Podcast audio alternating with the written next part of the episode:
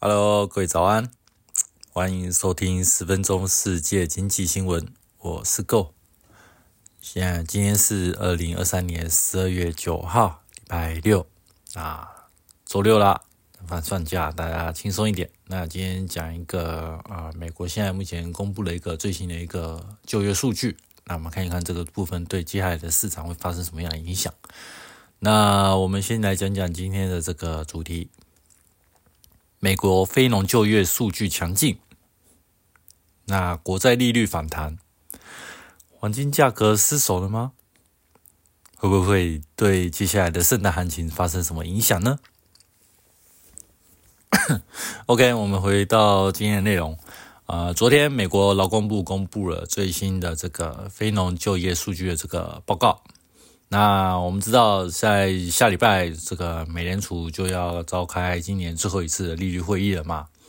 那在召开之前呢，会有两个重要的这个经济数据会公布，其中之一呢就是这个非农的就业数据，还有一个是下礼拜的这个消费者物价指数。那我们来看一下这次的这个非农就业数据，他们的这个十一月的这个结果是发生什么事情？那这一次的这个非农啊，那新增的就业人口呢为十九万九千人，那它这个是高于预期的十八万人啊，那也高于这个十月的这个前值这个十五万人啊，相对来讲就是说这个就业人口稍微变多了的这种感觉。OK，那我们再想一下，那十九万人大概是什么水平呢？因为先前。这个非农的数据是非常相当夸张的，有到三十万、五十万，甚至最高到冲到八九十万这个部分的嘛。这是今年啊前半年这个数据这个好到非常夸张的一个地步。那现在已经降到十九万人了，应该算是比较啊在就业的这个所谓的那个嗯热度是不是稍微降了呢？我们来看一下过去的在啊。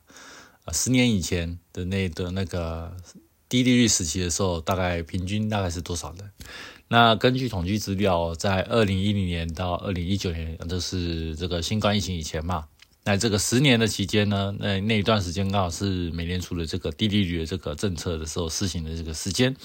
那平均呢，这个时平均的这个每个月的这个新增新增的就业人口呢，差不多是十八万人。那这个月十一月的这个结果，十九万跟十八万，嗯，好像差不了多少呢。可是你想哦，因为那时候是属于低利率的一个状况嘛，啊，低利率的话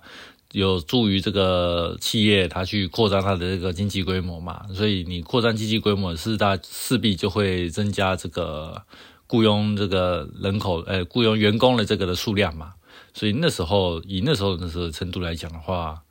啊，在经济一片看好的情形啊，至少至少，哎，平均数至少有十八万人。那现在在高利率的一个状况的话，理当应该说是呃，会限制企业会去做一个企呃所谓的产业规模扩张的一个活动嘛。那在这个情况的话，就会做一个呃所谓的经济的收缩的一个程度，那就是减少聘雇人数嘛，甚至可能今年度就没有要聘用一些新的员工了的这个情况发生才对。但是这一次呃情况竟然将近有快二十万人，那就很奇怪啦。呃，为什么这一次的高利率的这个环境呢？哎，好像就业人口都一直都降不下来。好像每一次每每个月的这个公布的这个数据，这个数字实在是好的非常可怕。为什么会这样子呢？那我大概归类大概有以下的三点啊，那就慢慢来说明啦。那首先呢，是因为我们都知道，呃，前一阵子二零二零年开始这个新冠疫情的大爆发嘛，那因为这个缘故的关系，所以导致了这个全世界其实啊有一些染病的一些呃。人口啊，那因而这样子就这样子过完了。这些人口的这些呃，大概全世界比起来多少数百万人吧。美国的数据我是没有看到了，应该是这样子。所以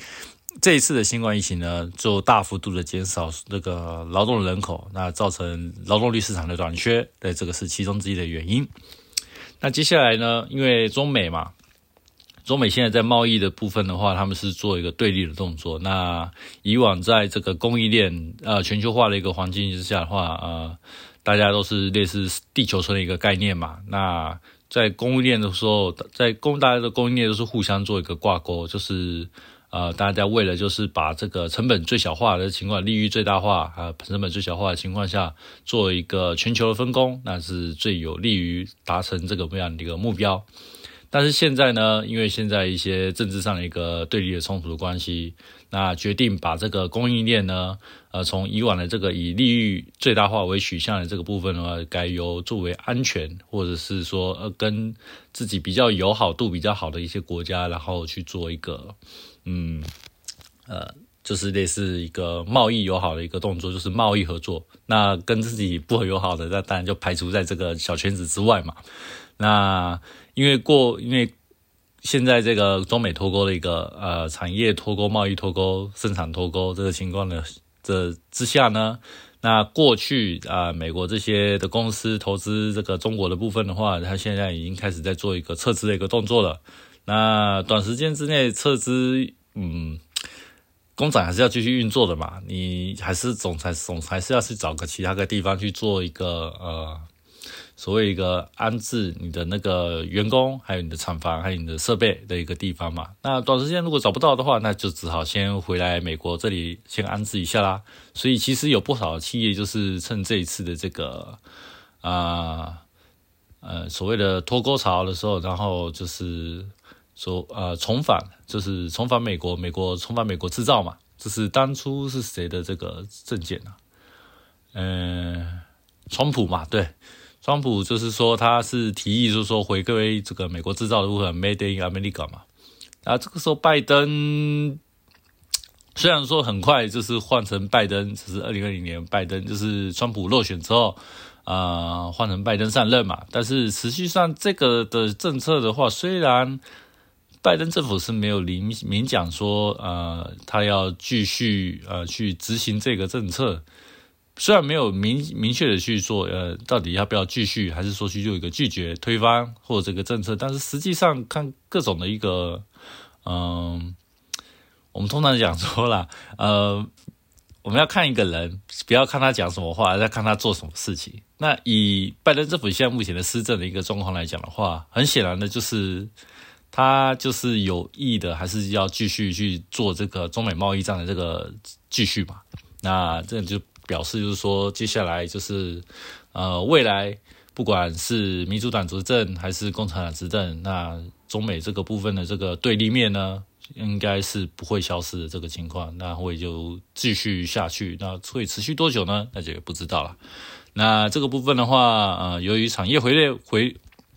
产业就回流美国嘛，那就增加了更多的这个工作机会了，所以。就会有很多的这个新增的就业的这个机会，让这个啊所谓的失业人口有办法去去选啊去选这些工作。好，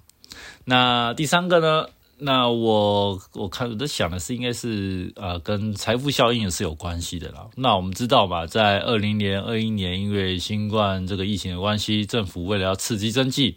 所以啊实行了这个无限。呃，无限 Q Q E 的这个政策嘛，无限量空化，呃，量化宽松的一个一个财一个这个所谓的财政的政策。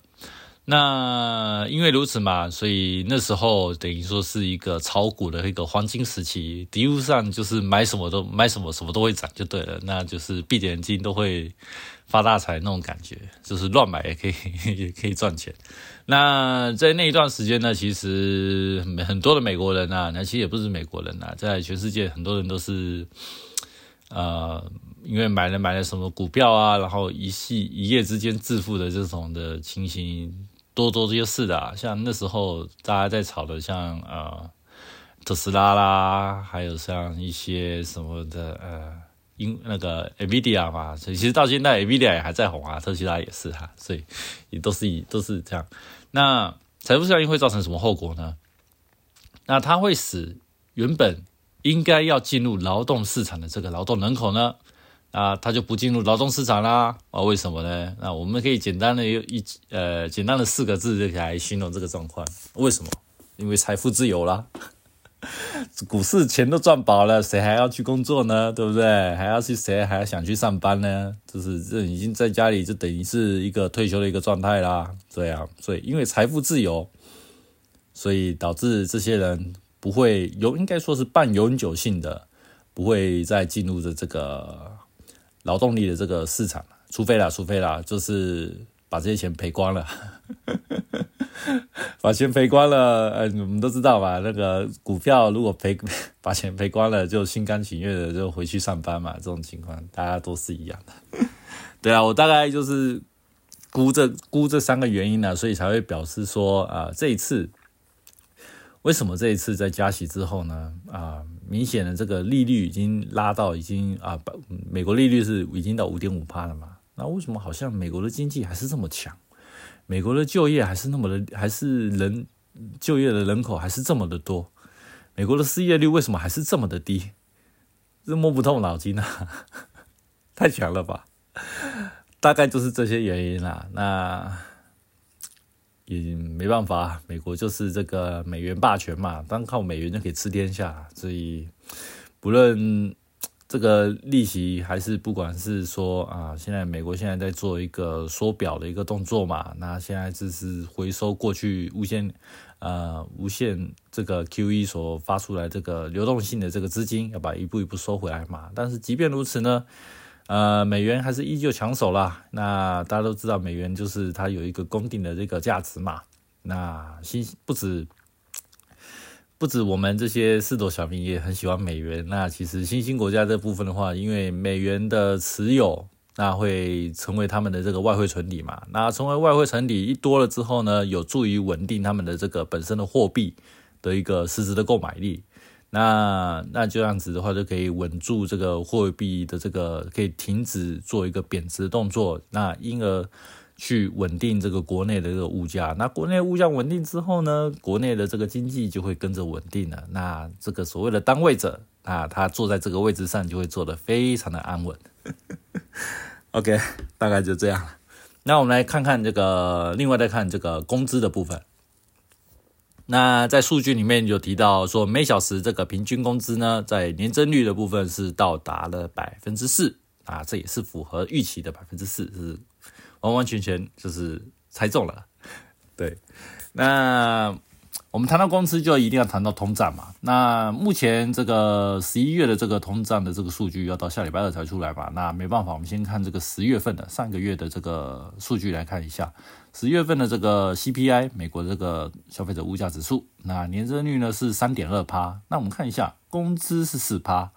通胀是三点二趴。那这样扣一扣的话，诶。好像实时工资是正的耶，也就是说，诶，在美国，你的薪水哎在平均哦，平均哦，你的薪水的这个加薪的这个幅度呢，比这个物价上涨的幅度还要高。那这代表什么意思呢？诶，代表诶你的个人的购买力提升啦，你的你的薪资扣掉通胀之后呢，你还可以买更多的商品，买更多的服务，那可以增加你的个人的消费嘛。那我们知道，消费如果增加的话，它一定会增加这个所谓的这个 GDP 的这个数字嘛。那因为 GDP 本身的公式里面，它就有包含这个民间消费的部分嘛。而且我们都知道，美国的 GDP 的贡献值里面，光是民间私人消费的这部分的话，占了百分之七十嘛。呃，美国是一个相当大的一个消费的国家，所以呃。也难怪这一次第三季美国的这个 GDP 的这个增长率变得这么的惊人，那就是跟这个这个年资的这个实质工资方正的这个脱不了太大的关系啊，应该是这个是主因。那另外啦，呃，我们还看到就是最近现在这个第三季，因为美国现在企业的第三季财报都出的差不多了啦，那我们尤其看到说。像是百货类的这个公司啊，诶，这一季的这个财报很多都高于预期诶，所以就想了，哦那人民因为呃这个劳工者，劳工因为现在的工资啊，因为加薪的幅度比这个通胀还高，那他们有多的钱都会拖去消费嘛，那不管说是逛百货公司啦，逛大卖场啊，啊，或是逛一些所谓的这个 home center，嗯，就我们爱讲怎么讲？我们现在要要怎么样？量贩店，但也不像量贩店，有点像是那个，嗯，卖家具的又有点，嗯，比较像比较像那种感觉，就，嗯，也不像卖家具，怎么讲？嗯，有点像你，有点像 IKEA 那种感觉，就是它就是什么都卖，但是也有卖一些。类似呃小家具啦，这些这种东西，但也不像是卖电冰箱那种三 C 用品，就是类似像 IKEA 或者是那个那个那个日本那个 Nitori 伊德利那种感觉的那个那个那种的店家。OK，我来分。那除此之外呢？那实质工资翻正了之后呢？那人民嘛。我们劳工者除了可以满足我们这个本身的需求，可能食衣住行这个部分满足之后呢，接下来就会想花钱去搞点娱乐啊，搞点文化活动啊之类的，这个消费就会增加嘛。那消费一增加呢，啊，这些相关的产业就会创造出更多的工作机会。那这些呢，工作机会绝大部分都是服务业嘛，那就刚好回到我们这个。这一次的数据的这个新增就业人口嘛，我们这次新增人口就业呃就业人口里面呢，呃有一点特别要有一个很特别的地方，就是以往这个服务业的这个增加的这个人数啊，以往都是占三大概百分之占三成左右啦。那这一次就很奇怪哦，从八月、九月、十月、十一月到现在哦，服务业的这个人口的比例反而占了六成以上，诶，成长的幅度超。成长的幅度很多，反倒是制造业这个部分的话，新增的就业人口反而就变少了。这可能跟最近那个美国的那个采购经理人那个指数是有相关大的关系嘛？因为美国制造业的这个采购经理人指数啊，其实它已经长年以来就是维持在这个五十这个龙虎线的下方了嘛。那已经连续好几个月都已经是这个样子，所以。呃，目前看起来就是美国制造业呢，在呃越低于五十人枯线的话，它是属于在呃在经济是做一个萎缩的一个情况嘛。那前景制造业的前景不被看好的情况下，那想当然的在雇佣新员工的部分就会做的有点保守。但是呃，非制造业啊，就也就是服务业，非服务业的这个采购经理指数呢，就一直。在五十的上方，那也没有高出太多啦，一直就是五十点多啦，五十一之类的一个这样数据，就是稍微有一点扩张，但又不会太扩张，就多一点点那种感觉。所以也就是说，嗯，虽然看起来整体美国的这个消费呢，好像是稍微有点疲弱，是这样是没错，但是呢，大多数人还是愿意在呃服务服务类相关的这个消费上呢，愿意去多花点钱。那也有可能是跟呃，大家因为所谓就像我们之前呃昨天所讲的一样嘛，在经济不好的时候呢，大家反而比较不会去像购买类似所谓的那个大型耐久材嘛，啊，例如汽车啦、大型家电啊之类的，反倒是愿意去呃比较偏好于类似小确幸的这种的服务类的这种娱乐型的这种的支出，然后来来这怎么讲，让自己。比较来放松，来放松一下这个这个工作所谓的辛劳嘛，因为实在是很没有那个钱去应去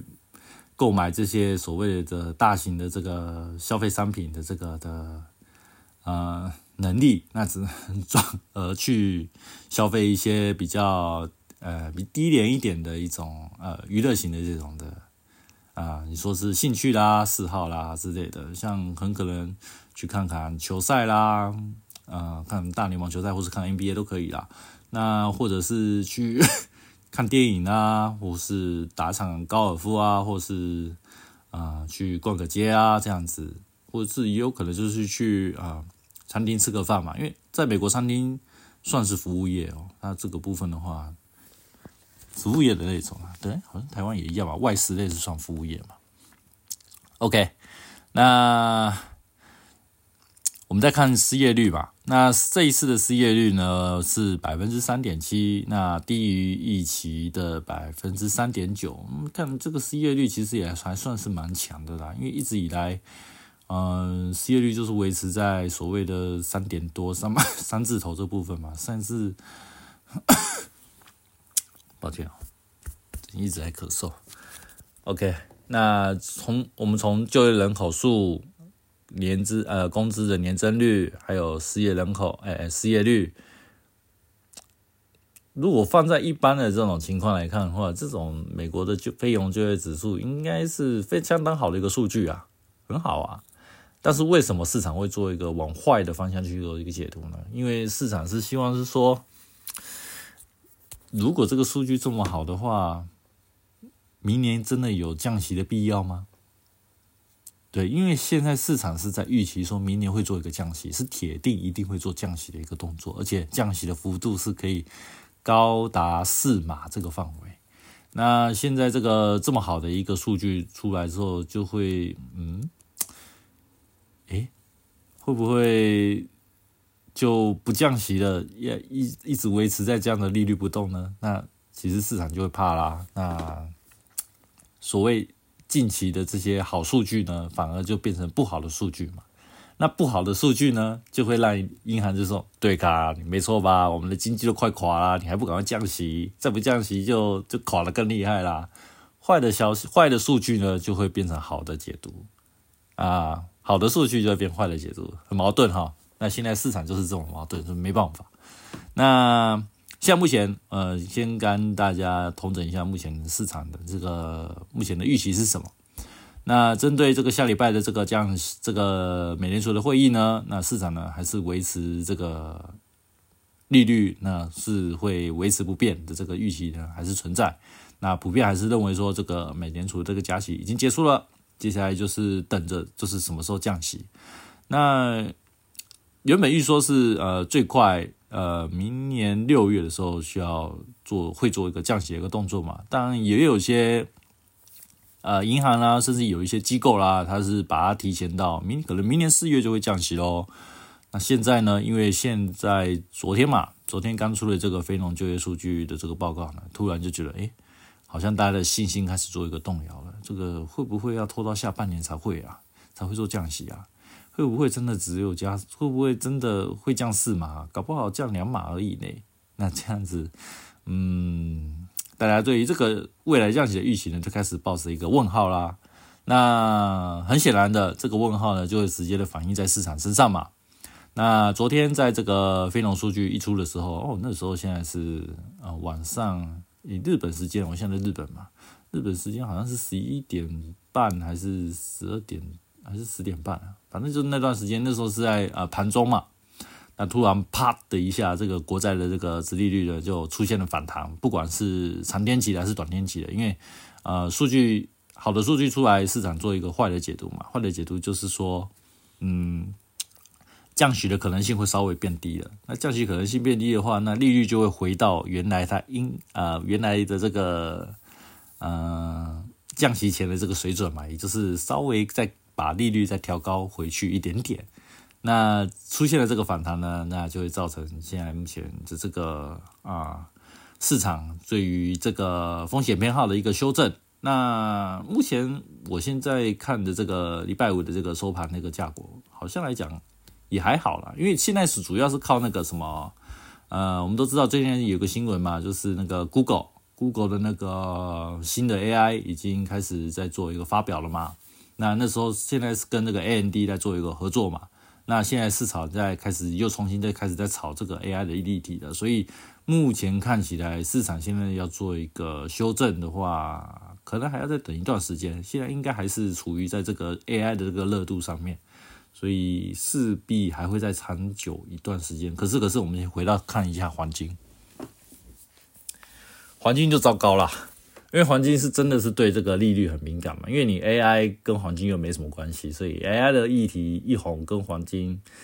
嗯，黄金也不会再往上拉，这个黄金就是靠利率嘛，对啊。那我们我们看一下哈，昨天在非农数据一出的时候呢，那国债利率呢出现一个非常大幅度的反弹嘛，那跟这个国债利率做一个负相关相呃。呃，高高度负相关的这个关系的这个黄金，那它这个黄金期货的价格呢，已经跌破了这个十一月二十八号的这个跳空的缺口了。那这已经可以确定了，这个假这个假突破已经可以做一个确立的一个动作了。那另外在前几天的时候，像是这礼拜一嘛，呃，十二月四号的时候，这个美国黄美国黄金期货的价格啦创出了这个历史新高。啊，一创高新高的话，马上就开始回落了。那留了一个很非常长、非常长的一个上影线。如果大家有空的话，可以回去看一个 K 线图，你看到哦，这么长，很久没看到这种这种要出现，真的是很很特别的这种情况啊。这种很不妙啦，因为你现在第一个，嗯，这个很明显就是一个出货的一个讯号啊，就是你知道吗？就是。把这个价格炒高之后呢，好让这些所谓的主力才有办法去借由这个有一个好的价格可以去做一个出货的动作吧。而且你看当天这个十二月四号的这个成交量那么多，而且又拉一个这么长的一个上影线，而且它这个收盘还是还是等于是跌破了那个前一天这个呃长那个长红的一个低点嘛，所以怎么看这个都是一个非常不妙的一个形态啊。那因为当时那时候的价格，呃，在收盘，在那个十二月十号期货收盘的时候，其实价格还其实维持在相对高，它那时候还有两千零五十啊。那我认为说，嗯，这一阵这一次的这个黄金的这个支撑位，我大概估是估在二零三零到二零四零之间啊。所以我那时候是认为说，嗯，五十虽然不妙，但是呢，价格还算是撑得住。所以说那时候我给我自己就是说，哎，那我再观察几天看看好了。没想到到这这个昨天礼拜五嘛，啪的一下就跌破了啊！那不用多说了，这个黄金应该是基本上就是应该就到到这边为止了吧？原现阶段啊，现阶段到这边为止。为什么？因为你要重新爬上去，上面的压上面的这个压力很多啊！你看多少人？你看这个这个礼拜。有多少的量被卡在这，被从全部都被套在上面。那如果这个价格回去了之后，那一定大家都是赶快先解套的，去赶快卖一卖嘛。因为现在期货这种东西，只要一被套牢了，哦，那个赔赔率是赔很高的。所以，哎，大家这个压力都很沉重啊。那黄金这个部分的话，第一个嘛，为什么为什么要先看黄金？因为这一次的这个。呃，所谓的投机行情啊，从十一月开始，这个不管是美股啦、日股也是啦，然后台股好像也是也是嘛。台股上当然也有牵扯跟这个选举有关嘛，选举行情也有牵扯在里面。那那可能要另外再去看另外情况。那我现在单将光讲我现在在操作的美股跟日股，以现在这个。嗯，投资行情主要是因为是这个市场市场对于这个明年降息的一个预期嘛。那日本这个部分的话，市场也是在预定，就是说，呃，到明年为止，可能日本还会继续这个所谓的这个负利率的一个政策嘛，还没有准备要做一个加息。但是现在，呃，好像情况有点变了。第一个，美国的这个非农数据现在一出来之后呢，马上就打破了这个。市场的这个虽然没有说完完全全的消灭这个市场的这个对于降息的一个预期，但是对于这个市场降息预期的这个信心呢，好像稍微有点动摇。另外呢，现在还有一个传言就是说，美有据说啦，嗯，因为美美国美联储议率会议接下来隔一天就是日本的利率利率会议嘛，有人就在传言说，现在日本是不是准备要开始要做一个嗯升息的一个动作了？因为目前看起来，啊，不管是日本的央行的副行长啦、行长啦，最近常常就出来讲话嘛。那讲话就是主要的开始在讲说，哎，我们现在是不是要该考虑要怎么样去做一个利率上升，但是不会去啊把这个影响度啊，虐嘛，日本已经维持了三十几呃二十二十多年的这个所谓的这个。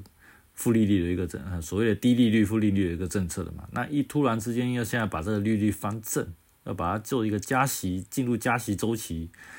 企业啦、民间啦都会有点不太习惯，然后大家大家都会怕嘛。那这个部分的话啊，日本在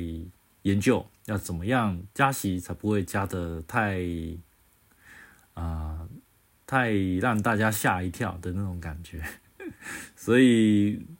就是给大家呃民众多一点信心啦。那有传言就是说，可能上半明年上半年就会做一个加息了，那也有可能说是明年一月，那甚至也有可能说是可能下礼拜啊，传言很多种啦。那体现出来就是日币开始做一个大幅度的升值嘛。那日币大幅度的升值之后，这个所谓的日股的这个上升的动力就完全消失了嘛。因为现在日本是完全靠这个啊所谓的一个偏低的汇率去吸引这个啊，因为日本偏日日本，因为等一下嘛，因为你日日本的汇率很低的时候呢，你的各项的那个国内资产就会变得很便宜嘛。啊，你啊，股票也是资产的一，也是一种嘛。那你的这个部分的资产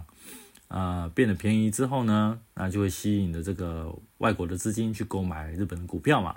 那假如日本因为因为这个负利率是没有办法持永远永远持久的下去的嘛，那总有一天这个利率翻正嘛。那利率翻正的时候呢，除了你的股票收益之外呢，再外加这个汇差，